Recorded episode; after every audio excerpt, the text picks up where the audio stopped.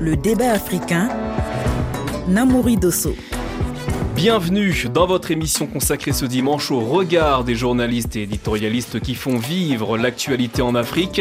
Ils nous livrent leur point de vue sur les temps forts cette semaine dans un monde en perpétuel mouvement. Dans la deuxième partie du débat africain, nous parlerons de Donald Trump. L'ancien président américain s'est largement imposé dans la primaire républicaine dans l'état de l'Iowa cette semaine. Peut-il pour autant faire son retour à la Maison Blanche Mais tout de suite, parlons de l'Afrique. Il est de plus en plus difficile pour les journalistes africains et étrangers d'informer, notamment dans certains pays du Sahel. Cette partie du continent est-elle devenue un désert médiatique Qui tente de museler les journalistes africains et les médias Quels sont leurs objectifs On en parle avec deux journalistes et éditorialistes africains. En studio avec nous, le journaliste burkinabé Ahmed Newton Barry et de Dakar au Sénégal, Tim Biba, rédacteur en chef de la rédaction Full Full Day de RFI. Bonjour à tous les deux et merci d'être avec nous. Bonjour, Bonjour Namouri. Les bandes armées d'abord, ce sont elles qui détruisent les radios communautaires, imposent leur agenda, enlèvent les journalistes. Il y a aussi des jeunes qui font de plus en plus des actions assez hostiles pour la liberté de la presse, le droit à l'information.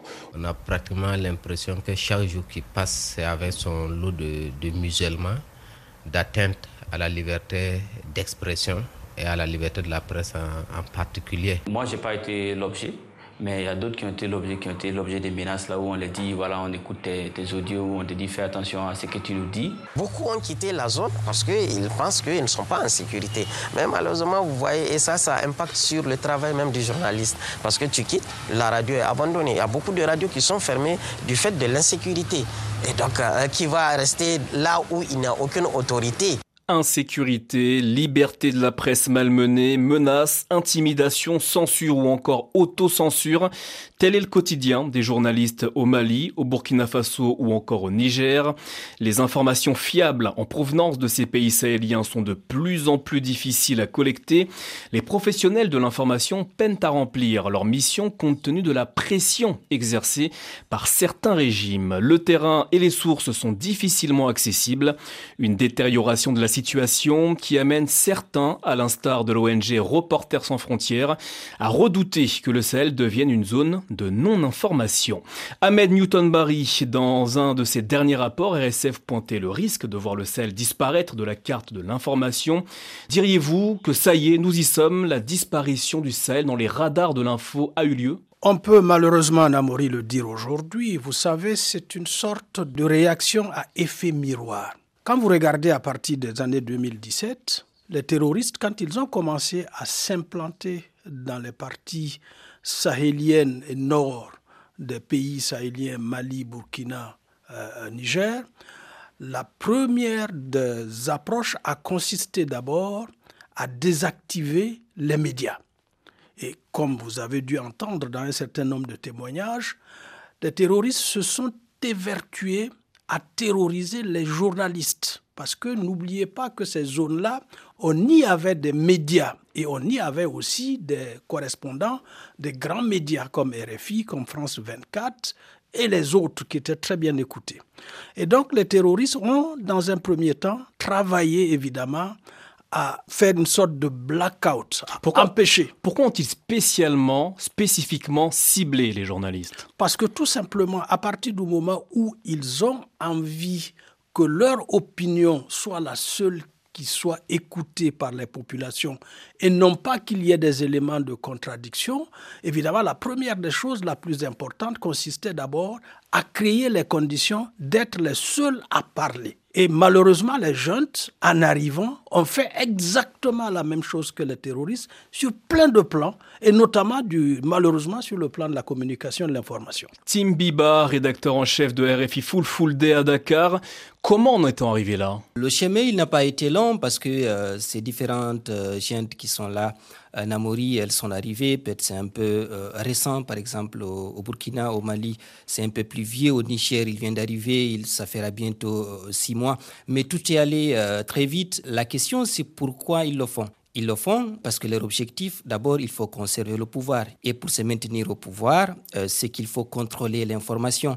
Les idées qu'ils ont vendues au, peuple, l'espoir qui a été véhiculé par ces différents euh, militaires, ils voient pratiquement euh, sur le terrain, le résultat, il ne vient pas. Comme ce résultat n'est pas là, donc euh, il faut continuer quand même à dire au peuple que ça va, tout va bien, il faut occuper les réseaux sociaux. Alors qu'est-ce qu'il faut faire? C'est qu'il faut se débarrasser des tout euh, journaliste indépendant, c'est au-delà même des journalistes, de tout acteur de la société civile, de toute personne qui a une idée contraire de celle de ces différentes euh, gens. Donc c'est ce qui s'est euh, produit, c'est ce qui est en train aujourd'hui de continuer. Parce que nous, Amen Newton Barry, Newton Barry. Grosso modo, lorsque vous regardez la carte de l'Afrique de l'Ouest et du Sahel, on ne peut pas dire aujourd'hui que en tandem, parce que sur cette question-là, aussi bien les jeunes que les groupes terroristes sont à peu près d'accord sur la même chose. C'est-à-dire, il faut que les choses se passent en vase clos, qu'il n'y ait pas de témoins, et que ce soit eux qui puissent être les seuls à parler. Ce qui fait qu'aujourd'hui, d'ailleurs, je ne vous apprends rien, et j'espère que vous allez réagir là-dessus, mais même pour trouver des interlocuteurs aujourd'hui, quand on est journaliste, hein, des, sources, et même des personnes qui acceptent parler c'est devenu extrêmement grave. Extrêmement difficile. Justement, justement je suis d'accord avec vous euh, sur ce point, mais euh, nous nous continuons à en parler. C'est vrai, aujourd'hui, euh, tous les médias qui sont dans ces différents pays, c'est ce qui est à, déplorer. Ces médias ont reçu des consignes. On peut même aller au-delà des consignes. Ces médias ont reçu des ordres. C'est qu'il faut, il ne faut communiquer que sur la version officielle donnée par ces différentes chaînes. Je suis d'accord là-dessus. Mais Heureusement, je le dis encore et je le répète, que des médias comme RFI, les grands médias internationaux continuent encore à fouiller, continuent encore à chercher, continuent encore à checker. Euh, c'est difficile de trouver des répondants. Je suis parfaitement d'accord avec vous. Mais quand même, nous faisons le maximum pour pouvoir informer. Aujourd'hui, alors justement, Tim Biba, je vous coupe deux secondes juste pour savoir. Hein, vous êtes à Dakar au Sénégal. Est-ce que l'actualité au Mali, au Niger ou encore au Burkina Faso, ça intéresse au Sénégal? Ça intéresse N'oubliez pas, dans ces différents pays, l'info au central, ce qui occupe l'actualité, c'est quoi? C'est la sécurité. Ce sont ces violences djihadistes. Aujourd'hui, le Sénégal est entouré euh, par des, le Sénégal partage par exemple une grande frontière avec, euh, avec le Mali. Et le Mali, l'insécurité, la situation, elle se dégrade du jour au lendemain. Donc ça préoccupe le Sénégalais. Maintenant la question, c'est est-ce que nous arrivons à avoir des informations sur ce qui se passe dans ce pays? C'est là où il y a un véritable problème aujourd'hui. Alors justement, c'est la question hein, qu'on se pose euh, aujourd'hui dans le débat africain. Il y a une forme de blackout, vraiment, hein, de trou noir de l'information, que ce soit au Niger, au Burkina Faso ou encore au Mali. Est-ce que cette situation a déjà été observé par le passé, Ahmed Newton Barry Par le passé, non. Ce qui était difficile avant, euh, un moment où il y avait aussi, hein, il ne faut pas l'oublier, il y avait la puissance des médias d'État et puis un certain nombre de régimes jusqu'au début des années 1990 dans beaucoup de pays où il n'y avait pas de liberté la presse, mais grosso modo, nous étions dans une configuration relativement plus euh, perméable à la communication et plus favorable. il y avait des voix, quoi qu'on dise, qui permettaient. Aujourd'hui, c'est qu'il y, a une terreur, une sorte de chape de plomb organisée, euh, je vais dire, des deux côtés, aussi bien des jeunes que des terroristes, qui fait que les zones sous contrôle de l'un ou de l'autre, évidemment, il n'y a plus possibilité de témoigner en dehors de eux. Parce que si vous regardez par exemple ce dernier trimestre de 2023, vers la fin, il y a eu tellement d'incidents sécuritaires. Quand vous prenez le Burkina Faso. Justement, Ahmed, Ahmed Bari, la différence, Newton, c'est quoi? C'est que pendant euh, les premiers régimes, nous le savons, c'était des médias d'État avec des partis uniques. Il n'y avait pas de médias, des réseaux sociaux. C'est qu'en ce moment, c'était une pensée unique et qui pouvait euh, bien se passer, il pouvait euh, bien contrôler les citoyens, mais aujourd'hui, c'est pratiquement impossible. C'est vrai, ces gens, ces gens elles, tentent, elles tentent vraiment de le faire. L'objectif, c'est de réussir. Mais à mon avis, aujourd'hui, elles ne sont pas quand même arrivées à l'objectif euh, visé. Pourquoi? Ce qui s'est passé récemment au Burkina, nous savons que les deux dernières semaines du mois de novembre 2023, plus le mois de décembre, le Burkina a connu des violences inouïes. Notamment à Djibo, dans la localité de, Djibo. À Djibo, à Filadji, à Baraboulé. Il y a eu plusieurs centaines de civils qui ont été massacrés.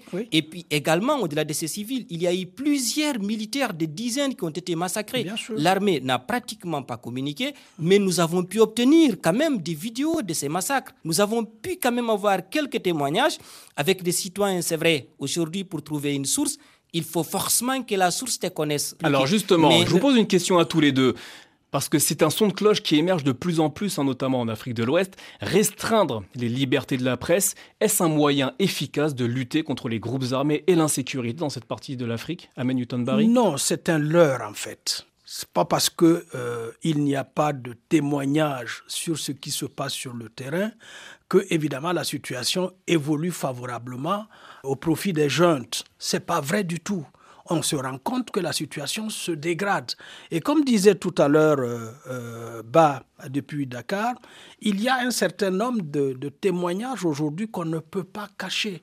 Ce qui se passe. Mais la question de fond, en fait, à la vérité, c'est qu'ils rendent inutilisable, et c'est ça aussi un autre élément, toutes les informations ou tout le flot d'informations qu'on peut avoir par les réseaux sociaux.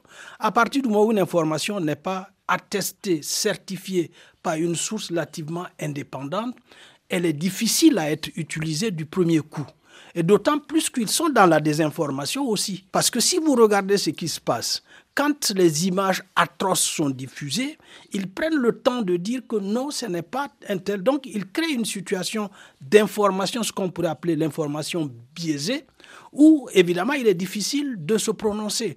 Si vous dites ce sont les forces de défense et de sécurité qui ont fait ça, on vous dit vous êtes, attention, vous communiquez pour les terroristes. Mais on ne peut pas non plus. Si vous dites que euh, ce n'est pas euh, le nombre de terroristes tués dites euh, par les, par les, par les services gouvernementaux ne sont pas exacts, on dit attention, vous prenez, faites cause pour l'être, etc., etc. Alors justement, ce que vous dites est très intéressant parce que on entend des mots qui remontent de temps en temps, comme ça en venant d'Afrique, le traitement patriotique de l'information. Ce sont des mots que l'on peut entendre aujourd'hui dans plusieurs pays au Sahel. Qu'y a-t-il derrière ces mots Timbiba à Dakar? C'est qu'il faut mentir. À mon avis, il ne faut pas concevoir la face. C'est qu'il faut mentir. C'est qu'il faut, c'est qu'il faut reprendre. Vous savez, le journaliste n'a pas de camp. Je le dis souvent, le journaliste n'a pas de bon et de mauvais camp. Le journaliste part chez tout le monde. Le journaliste constate, il relate des faits. C'est notre, nous sommes obligés de recouper les informations que nous donnons. Mais là, ce que ces gens veulent, c'est de nous obliger à relater une seule version. Et le plus souvent, le danger, c'est parce que cette version, elle est aussi euh, biaisée depuis deux mois maintenant, même sur les différentes euh, attaques que euh, les forces de défense et de sécurité que ces gens sont en train de subir, il n'y a pratiquement aucune communication officielle. Il n'y a pratiquement pas de communiqué. C'est un flou total, c'est l'omerta. Ils ne veulent pas qu'on en parle.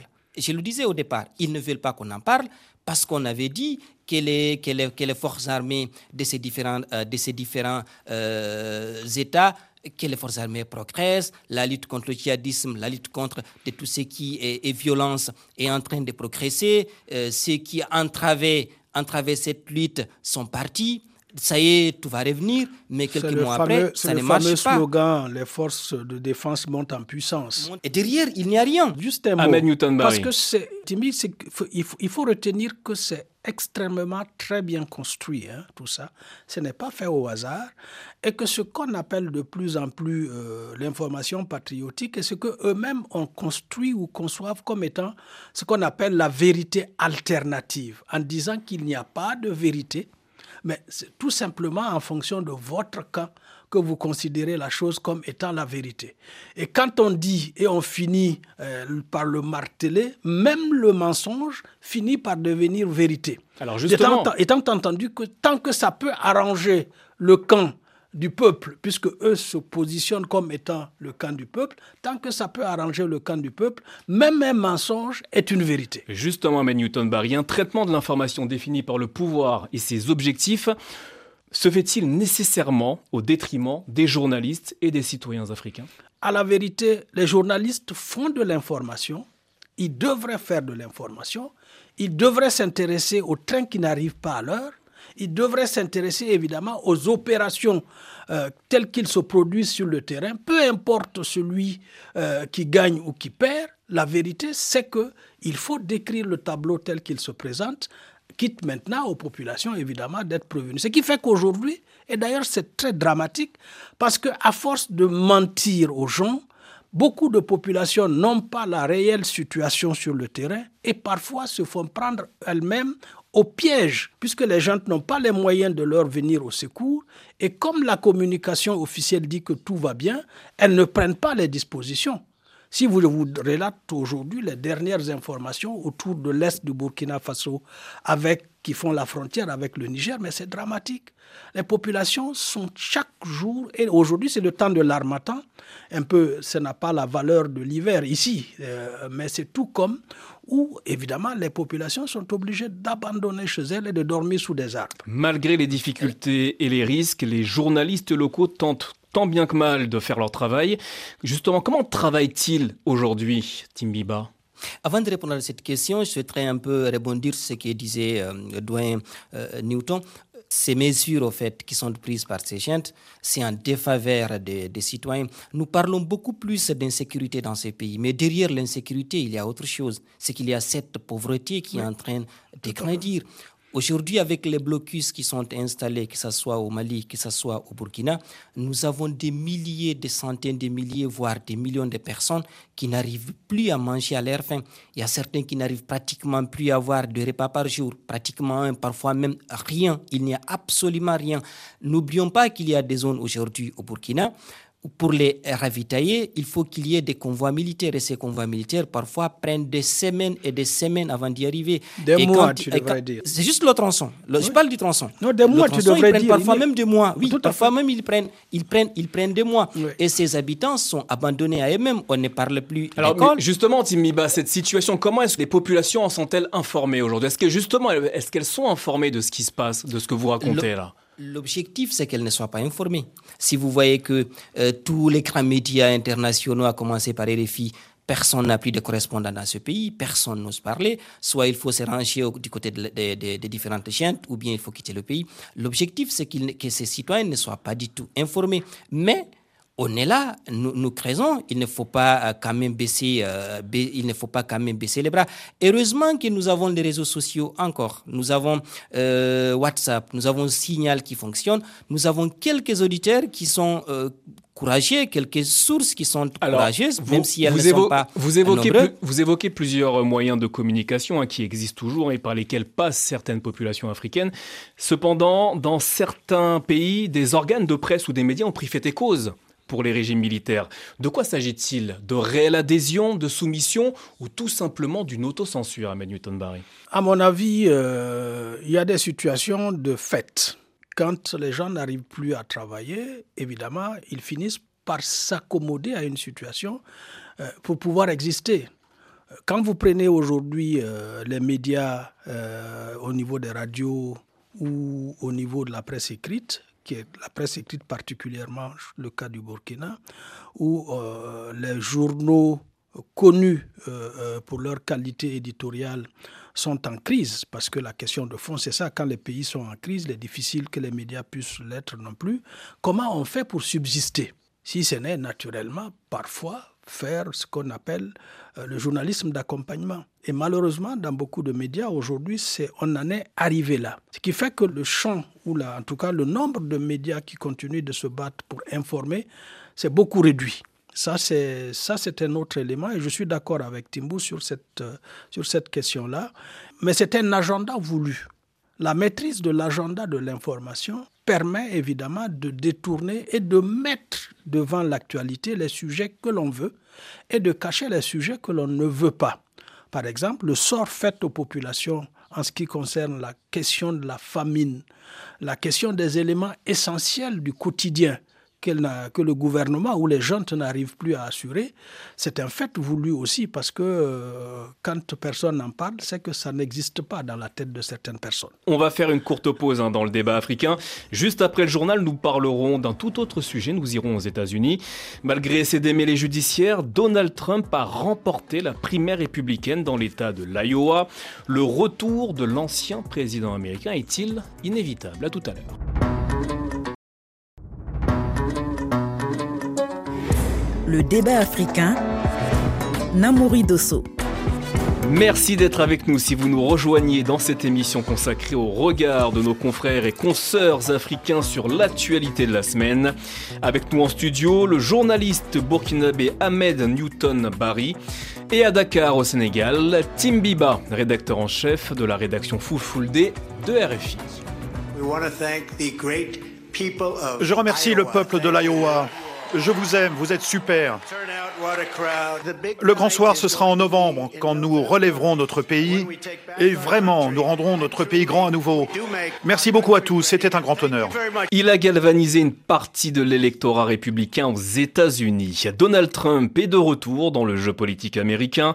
Cette semaine, l'ancien président a remporté la primaire républicaine dans le très conservateur État de l'Iowa. C'était lors du premier caucus, ces réunions d'électeurs affiliés à un parti avec 51% des voix, il a largement dévancé ses deux concurrents. L'investiture républicaine semble à sa portée.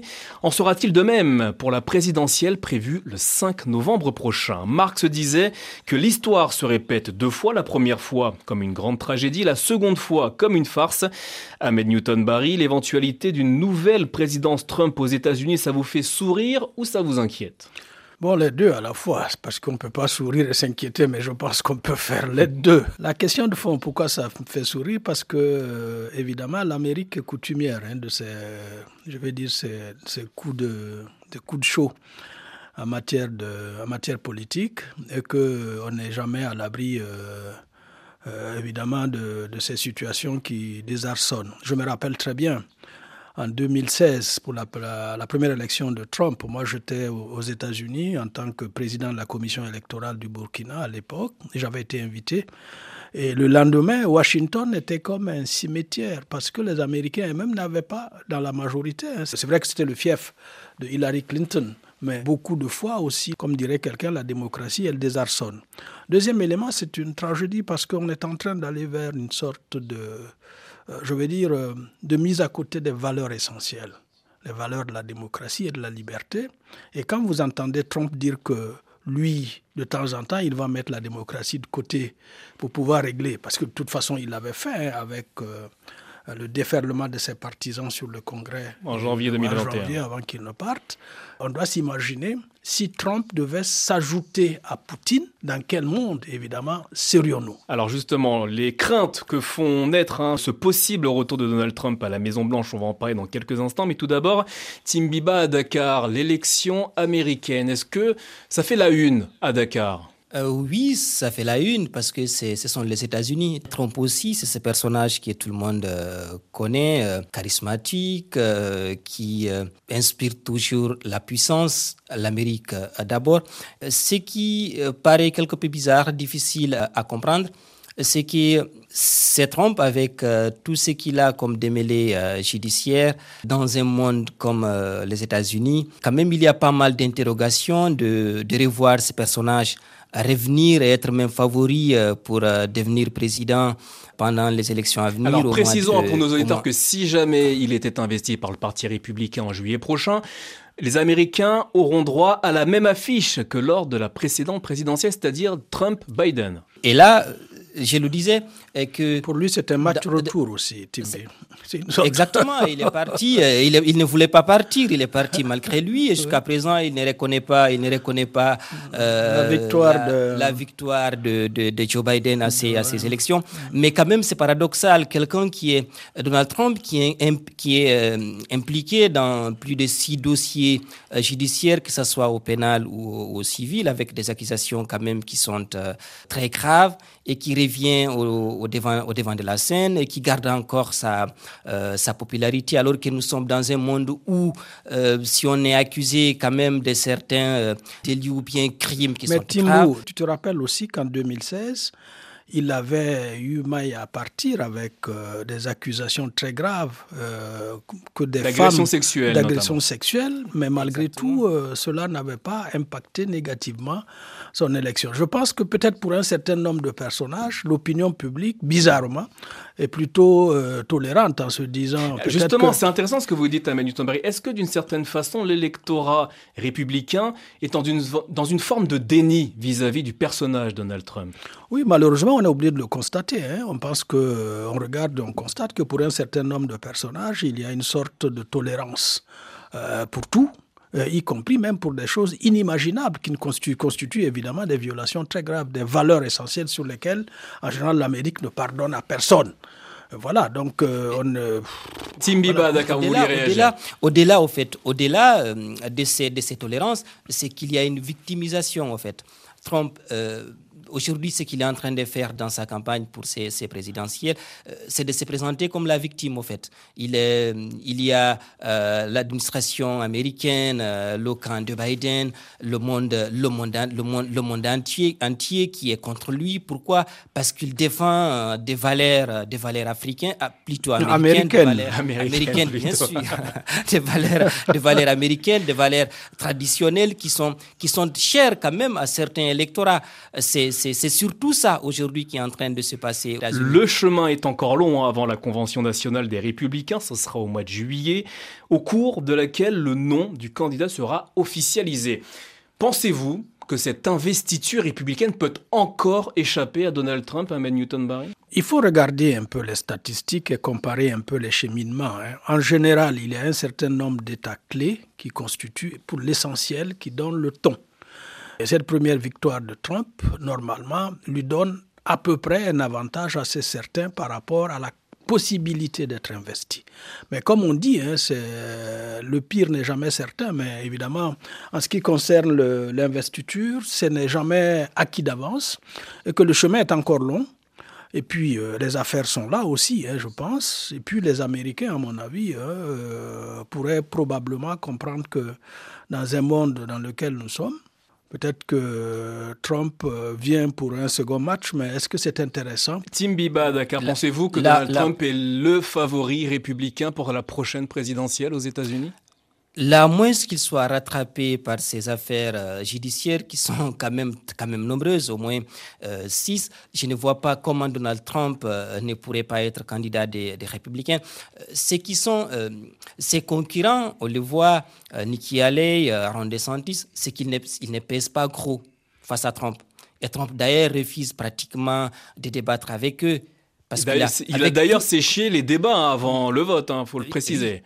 Oui, il, refuse carrément de débattre avec eux et, et ses affaires juridiques l'arrangent en fait. Parce que si vous regardez sa popularité, vous regardez les sondages, au fur et à mesure que les convocations se sont multipliées, sa popularité a augmenté. Donc là, la question, c'est est-ce que euh, Joe Biden euh, pourrait gagner ce, match retour, mais euh, au niveau des républicains, là, c'est quasi certain que Trump sera le candidat. Ah, quasi certain, ce que l'on peut dire, c'est qu'il y a une forte probabilité que Trump soit investi par les républicains. Forte probabilité, mais comme vient de le dire Tim Biba, ces affaires judiciaires semblent jouer comme un effet de levier sur sa popularité. Comment ne pourrait-il pas avoir cette investiture républicaine? mais Il faut aussi, faut pas oublier une chose, nous sommes quand même face à une opinion publique américaine relativement mûre et qui n'est pas à une surprise près par rapport à son attitude. Donc on ne peut pas d'emblée évidemment euh, dire que ça sera vert ou rouge. Ce qui est sûr aujourd'hui, comme je dis, à partir des éléments clés où un certain nombre de facteurs permettent de penser qu'il est sur une bonne trajectoire. L'autre élément qui plutôt inquiète, c'est plutôt l'âge et la santé de Biden par rapport à... Sinon, ces résultats tout le monde l'atteste. Il a, il a quand même un bon, il a fait un bon mandat. Ses résultats sont relativement bons. Donald Trump fait donc la course en tête pour l'investiture républicaine, mais avec quelques cailloux judiciaires hein, dans ses chaussures. C'est ce que dit hein, Tim Bimba de Dakar. Pour rappel, le milliardaire est inculpé dans quatre affaires au pénal. Il faut ajouter à cela qu'il a été déclaré inéligible dans les États du Colorado et du Maine, ce qui risque de compromettre ses velléités de second mandat. Donald Trump inéligible, est-ce un scénario possible, Tim Biba Difficilement, difficilement. Je pense qu'il pourrait être candidat. Pourquoi? Euh, Parce que euh, l'OTAN qui reste d'ici les élections, il n'est pas, il n'est pas énorme. C'est vrai, il va répondre vers le mois de mars. L'autre chose qu'il faut dire, c'est quand même étonnant, c'est regrettable de le dire, de voir et de le constater, de l'accepter, que l'éducation ne fait pas tout la société américaine où tout le monde est allé euh, à l'école, tout le monde sait lire et écrire, et qu'on arrive quand même à avoir un Trump climato-sceptique, un Trump, euh, je dirais même complotiste, euh, avec tout ce qui s'est passé durant son, son, mandat de quatre ans et qui, et qui revient avec toutes ces accusations qui sont... Euh, Mais alors, Tim Biba, c'est très intéressant ce que vous dites. Vous dites que l'électorat, notamment républicain aux États-Unis, est un électorat qui est mûr politiquement. Cependant, Comment expliquer qu'avec toutes les casseroles, toutes les affaires que traîne Donald Trump, il continue de voter pour lui et qu'il ait une telle popularité auprès de cet électorat? Qu'est-ce que ça dit des républicains aux États-Unis? C'est ce que j'ai dit, c'est que je n'arrive pas du tout à comprendre. On se disait que c'était dans une société euh, qui était, euh, excusez-moi de le dire, mentalement moins évoluée, peut-être on pourrait comprendre. Mais les États-Unis, quand même, c'est la première puissance économique, c'est la première puissance mondiale. Amen Newton Barry, Amen, Amen Newton Barry, Donald Trump, est-ce que c'est une forme de mystère pour vous? Non, pas de mystère. Je veux dire que les États-Unis nous ont habitués à ce type de personnage. Hein. Il ne faut pas oublier non plus que les, électorats tels que dit Timbou, il faut faire beaucoup attention. Les Américains, peut-être on les surestime, mais celui qui part aux États-Unis, il y a beaucoup qui sont incultes. Hein et surtout dans les zones assez reculées, ils sont, en fait, ils fonctionnent sur des éléments, euh, je vais dire, de l'environnement immédiat. Et quand vous parlez de climato-sceptique, le climat n'a jamais été un élément essentiel dans les élections aux États-Unis. Hein. Les Américains, sur cette question-là, c'est vraiment le dernier de leurs soucis. Ils pensent d'ailleurs que c'est tant qu'ils peuvent polluer et tant que l'économie se porte bien, à mon avis, ce n'est pas ça qui est plus important. Ce qui est plus important pour les Américains, est-ce qu'il y a de l'emploi? Est-ce que le pouvoir d'achat est relativement acceptable? Est-ce qu'il y a moins d'impôts à payer? Etc., etc. Donc voilà les éléments déterminants euh, du choix de l'électeur finalement euh, qui se fait. Et puis en fonction d'autres éléments qui ne comptent pas pour Trump, mais des éléments de valeur, c'est-à-dire des valeurs de la droite. Euh, conservatisme, un certain nombre d'éléments liés évidemment, euh, comme vous savez, à l'IGV, etc., etc. Donc voilà un certain nombre d'éléments qui euh, peuvent qui être... expliquer la popularité, mais, mais une fois de plus, rien n'est gagné d'avance. Moi, je ne pense pas que les élections aient été faites. Donald Trump se présente de nouveau et cette fois il adopte la posture de l'unificateur dans une Amérique profondément divisée. Écoutez, c'est ce qu'il disait après sa victoire cette semaine dans l'Iowa.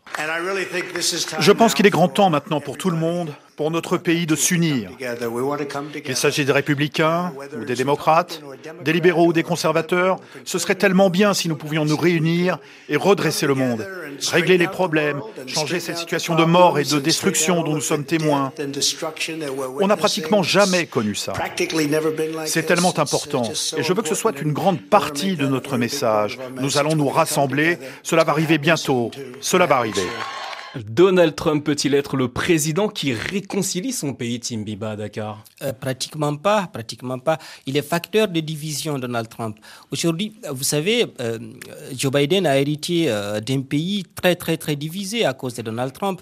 Il n'a pas accepté les résultats, il ne s'est pas montré démocrate. Traditionnellement, aux États-Unis, on ne connaissait pratiquement pas ça, en tout cas ces dernières, ces dernières années. Il a, il a appelé on peut dire entre guillemets, ces militants allaient s'attaquer au, Capitole. Il, il, défie toutes les institutions euh, américaines. Donc, euh, Trump ne peut pas être un facteur euh, réunificateur des, États-Unis.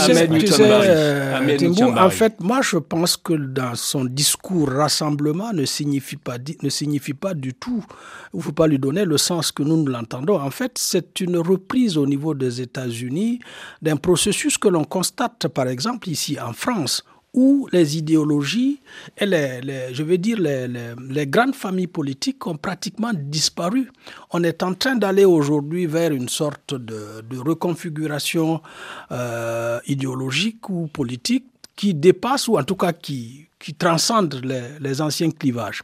Et ce qu'ils recherchent aujourd'hui, naturellement, au niveau des États-Unis, c'est l'affaiblissement des grands partis, c'est-à-dire les partis républicains. D'ailleurs, le Parti républicain lui-même est déjà très fragile.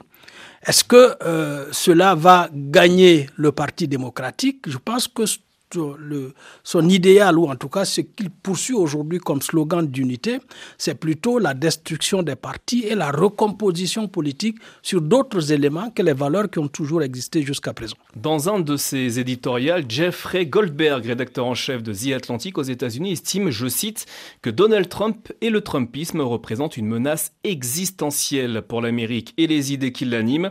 Vous partagez le point de vue de cet éditorialiste américain, Tim Biba oui, c'est au-delà même de, l'Amérique. Trump, c'est une menace pour, euh, pour euh, la planète entière, euh, à mon avis. Surtout dans ce, ces contextes actuels, dans ce monde de guerre, des mondes où il est, on est en train de, voir une réconfiguration même de la planète. Si Trump arrive là, avec tout ce qui est en train de se passer en Ukraine, tout ce qui est en train de se passer présentement au Proche-Orient, Trump n'est pas, n'est pas le président idéal pour le monde actuel, surtout pour le monde occidental. Et, je dirais également du monde africain. Euh, pourquoi euh, je le dis il, est resté euh, quatre ans au pouvoir pendant son, premier, pendant son, mandat il y a quelque temps. Trump ne s'est pratiquement jamais intéressé à l'Afrique, alors que traditionnellement, quoi qu'on dise, que ce soit des républicains ou bien des démocrates, on peut parler de ses deux prédécesseurs, George Bush ou bien Barack Obama, qui ont eu des projets quand même qui étaient visibles sur, pour le continent africain. Barack Obama avec son projet d'électrification, il a permis quand même, il a aidé à plusieurs millions de Est-ce que ça a permis d'obtenir des résultats euh, ça a permis d'obtenir des résultats. Difficile de répondre euh, à, cette, à, cette, à cette question euh, comme ça, mais quand même, ça a apporté quelque chose. Alors, ça a vraiment apporté quelque chose. Donald Trump. Et, ça a permis aux défenseurs de, de la démocratie de continuer à se battre pour la, pour la démocratie. Alors, que Trump, c'est l'anti-démocratie. Alors, Donald Trump, menace existentielle pour l'Amérique et le monde. N'est-ce pas une analyse, un point de vue un peu exagéré, à Newton Barry non, euh, évidemment, il faut comprendre, à mon avis, ce point de vue-là par rapport à une dynamique qui se fait jour. Timur disait tout à l'heure qu'au niveau de l'Afrique, il n'a rien apporté, c'est vrai. Euh, mais il ne faut pas oublier que ça correspond aussi à une évolution, des opinions, aussi bien aux États-Unis, mais même un peu chez nous. C'est-à-dire que pendant un bon moment, l'éducation, même à la démocratie, n'a plus prospéré, ce qui fait qu'une nouvelle génération Aujourd'hui, euh, ceux qui ont 30 ans, ceux qui ont 18 ans et qui, sont, qui ont l'âge donc d'aller voter, ne se sentent plus concernés par les grandes idéologies et les grandes valeurs démocratiques qui ont alimenté et je vais dire structuré la vie politique des différents États pendant des décennies euh, qui ont précédé l'avènement du millénaire 2000. Aujourd'hui, on est euh, sur d'autres considérants, sur d'autres dynamiques, et sur lesquelles, évidemment, euh, des porte-paroles peuvent être comme des gens comme Trump, comme, euh, comme Poutine, et puis nos gens aussi. qui se font jour. Et si vous regardez extraordinairement les opinions, c'est anti-démocratie, anti-liberté et voilà, anti-valeur de, des droits humains. Voilà des éléments sur lesquels aujourd'hui on est en train de structurer une opinion. Euh, elle peut, on peut ne pas y, prêter attention, mais à mon avis, les démocrates devraient se réveiller. Un second mandat de Donald Trump aurait-il fatalement des conséquences néfastes ou déstabilisatrices sur les relations internationales à, à l'époque, un certain nombre de régulateurs au niveau international étaient encore en place l'ONU avait la force. Parce que n'oubliez pas que le premier mandat de Trump a consisté à saper l'ensemble des organisations internationales qui avaient donc la possibilité de structurer autrement la communauté internationale. Aujourd'hui, l'ONU est en crise. Toutes les organisations sous-régionales sont en crise. Ce qui fait que l'avènement de Trump aujourd'hui dans ce monde en pleine déconfiguration ou en tout cas de pleine déconfiture peut évidemment euh, se révéler problématique. L'ombre de Donald Trump sur la Maison Blanche et sur la démocratie américaine, on continuera d'en parler sur RFI, notamment mardi prochain, date de la primaire républicaine dans l'État du New Hampshire. Merci à l'équipe du débat africain, Delphine Michaud et Tagimfa Traoré. Merci de votre fidélité. On se retrouve la semaine prochaine. En attendant, vous pouvez retrouver le débat africain, notamment sur l'application mobile RFI Pure Radio. Dans un instant, le journal sur la radio du monde.